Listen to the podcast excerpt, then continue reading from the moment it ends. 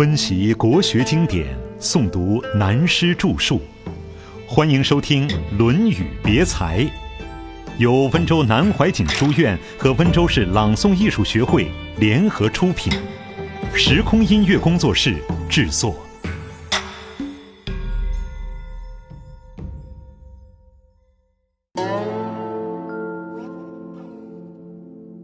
从正典泛论。子张问于孔子曰：“何如斯可以从政矣？”子曰：“尊吾美，秉四恶，斯可以从政矣。”子张曰：“何谓吾美？”子曰：“君子惠而不费，劳而不怨，欲而不贪，泰而不骄，威而不猛。”子张曰：“何谓惠而不费？”子曰：因民之所利而利之，斯不亦惠而不费乎？则可劳而劳之，又谁怨？欲人而得人，又焉贪？君子无众寡，无小大，无敢慢，斯不亦泰而不骄乎？君子正其衣冠，尊其瞻视，俨然人望而畏之。斯不亦威而不猛乎？子张曰：“何谓四恶？”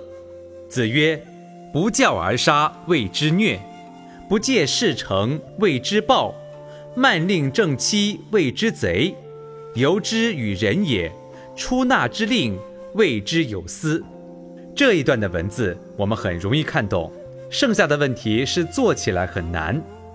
惠而不费。在从政的时候很容易做到。民间有句古谚：“身在宫门好修行。”做公务员有时很容易做好事，往往一件事、一个案子决定了，坐在办公桌上想出来的一个建议、一个办法，经上面决定以后实行起来，影响之大是不可想象的。所以，最高明的从政者经常有这种机会，给别人很好的利益，大家获得福利。而对自己没有什么牺牲损害，但是有的人对这一类的事往往不干。譬如有一个人来办事或请求什么，而有些公务人员连多讲一句话、指导人家一下都不干，致使许多人埋怨。结果这些埋怨都归到领导人的身上。所以为政之道，许多惠而不费的事做了多好，可是有时候还做不到。交朋友也一样，我们常常发现帮忙朋友一件事是惠而不费，可是现在年轻人流行的话，多管闲事多吃屁。其实管闲事又何妨？朋友之间惠而不费的事情该多做，这种惠而不费的事情随时做得到，又岂止为证？最难的是劳而不怨。大家常说做事要任怨，经验告诉我们。任劳易，任怨难。多做点事，累一点没有关系；做了事还挨骂，这就吃不消了。但做一件事，一做上就要准备挨骂，劳而不怨，我觉得难在任怨。欲而不贪，这句话很有道理。人要做到绝对清廉，可以要求自己，不必苛求任何一个人。人生有本能的欲望，欲则可以，不可过分的贪求。中国文化，儒家也好，道家也好，都主张大公，但也都容许部分私心的存在。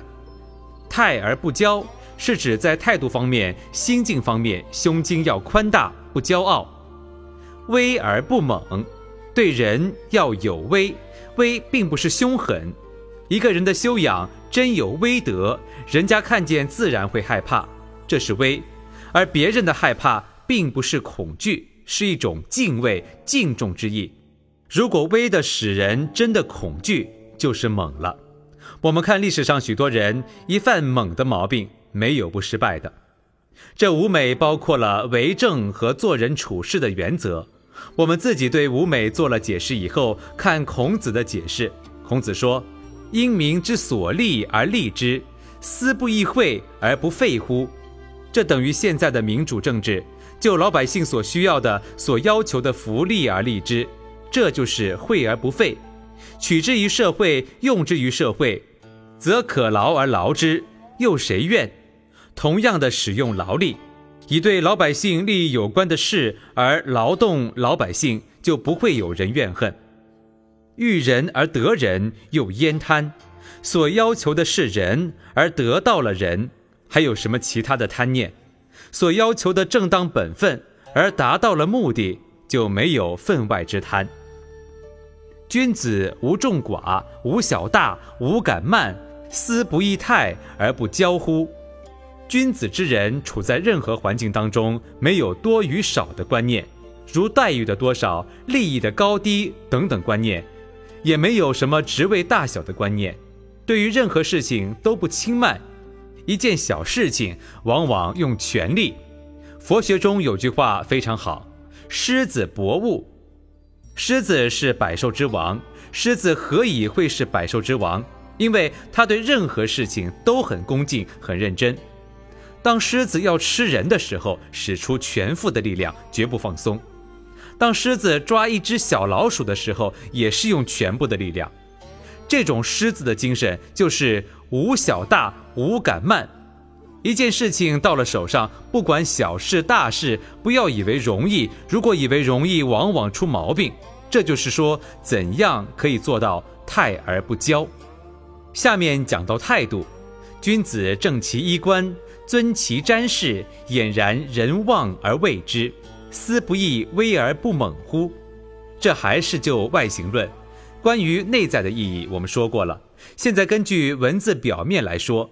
一个人衣冠端正，礼貌威仪都到了，别人无论是远瞻或近看，个个都生敬畏之心，这就是威而不猛的道理。四恶，对于五美，在我们自己的研究以及孔子本身的解释都了解了。下面是孔子解释四恶：不教而杀，谓之虐。对部下、对学生都是如此。如果没有教导他，他做错了，我们要自己负责。人不一定对任何事情都有经验，而教了以后改不过来，才可以处罚他。不戒事成，谓之暴。这个戒就是告诫，对部下事前不告诫他，到时候又要他拿出成果来，要求太高，不合情理，不可以。这就是非常要不得的事。慢令至期，谓之贼。对于法规命令，处以轻慢的态度，不在乎。慢令就是现在所谓玩弄法令，慢令至期，自己玩弄法令，而希望别人达到目的，完成任务，符合你的期望，这就是贼。由之与人也，出纳之令，谓之有司。为政之道，一切事情都要想到，我所需要的，别人也需要。假使一件事临到我身上，我会很不愿意；临到别人身上也是一样。这是由之与人也，比之自己与人家相同。出纳之令，为政与经济分开来，就是怎样节省或放开来用。这个分寸各有专门负责的人，该用则用，该省则省。学至三知的结论。上面是孔子答复了子张的五美四恶，下面是全部《论语》二十篇的结论了。子曰：“不知命，无以为君子也；不知礼，无以立也；不知言，无以知人也。”古代中国人讲三礼，本来三礼的礼是礼。中国文化有三礼，即《周礼》《礼记》《仪礼》为三礼。宋明以后又有三礼的说法，读书人必须懂三礼，是依礼、命礼、地理、堪舆，这是由孝道的观念来的。知识分子要懂得这三礼，因为父母病了，自己要懂得照顾，这就要懂医礼。父母之年不可不知也，要懂算命。父母这年有问题，为儿女的要特别小心。万一出了事，要找个好风水，就得懂地理。由此，有一位朋友精于算命的引用这句话，说孔子主张知识分子必须懂得算命。实际上，孔子这句话并没有提到算命。孔子的时代还没有用八字来算命的事。用八字算命兴起在唐代，严格说来，早一点在南北朝才有。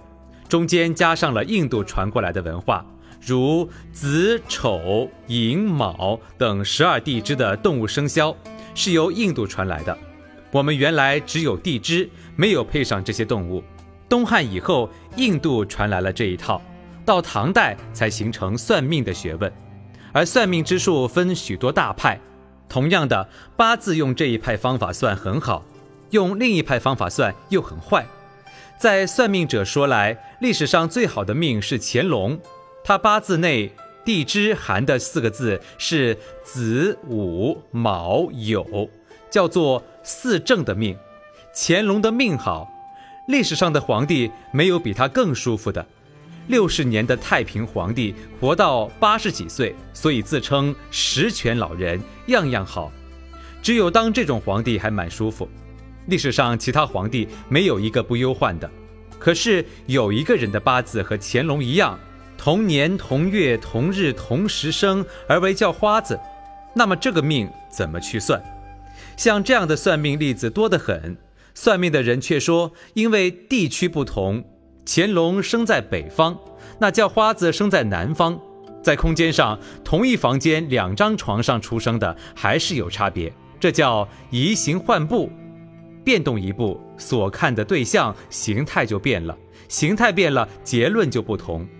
如果要讲这一套，那么一个人连路都不敢走了。这中间就有一个道理，所谓“魔从心造，妖由人心”。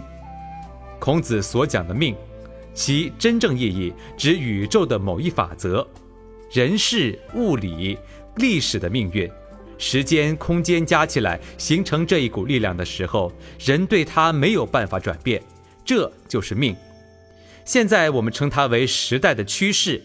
是在那里的时候，像汽车那股动的力量还没有完，没办法停止。历史时代有它的前因后果，为什么我们这个时代会形成这样？所以这个命很难讲。就现代来说，我们的八字早已算好了。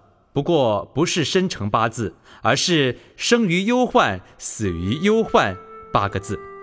中国古代有天命之谓性的命，又是另一种解释，解释作宇宙生命之命。如果我们把《论语》中这一句解释作生命之命，又牵涉到哲学问题了。而命运之命包括了哲学与科学的问题，也是非常难研究的。孔子这里说：“不知命，无以为君子也。”换句话说，就是一个人不知道时代的趋势，对于环境没有了解，不能有前知之明，无法为君子。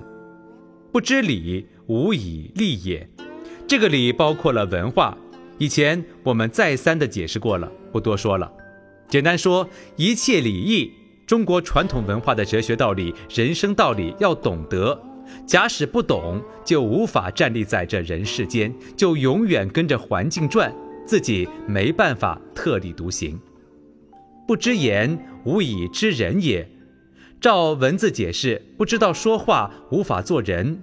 人怎会不知言？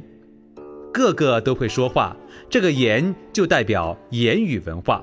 比如古人先贤告诉我们的话，我们不能深切真正了解，就无法做人处事。如《论语》是孔子的人生经验，告诉了我们：不懂就不知怎样做人做事。这一节书到此结束了。自子曰“学而时习之”开始，全部《论语》二十篇连起来都是学问。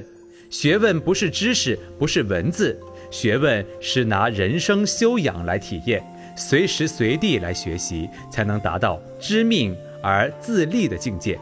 这样才能算是知言，才不是白读了《论语》。我认为《论语》的精神大致是如此，对与不对，我也不知道。我的学识止于如此。如果明天更有深造，那又另作别论了。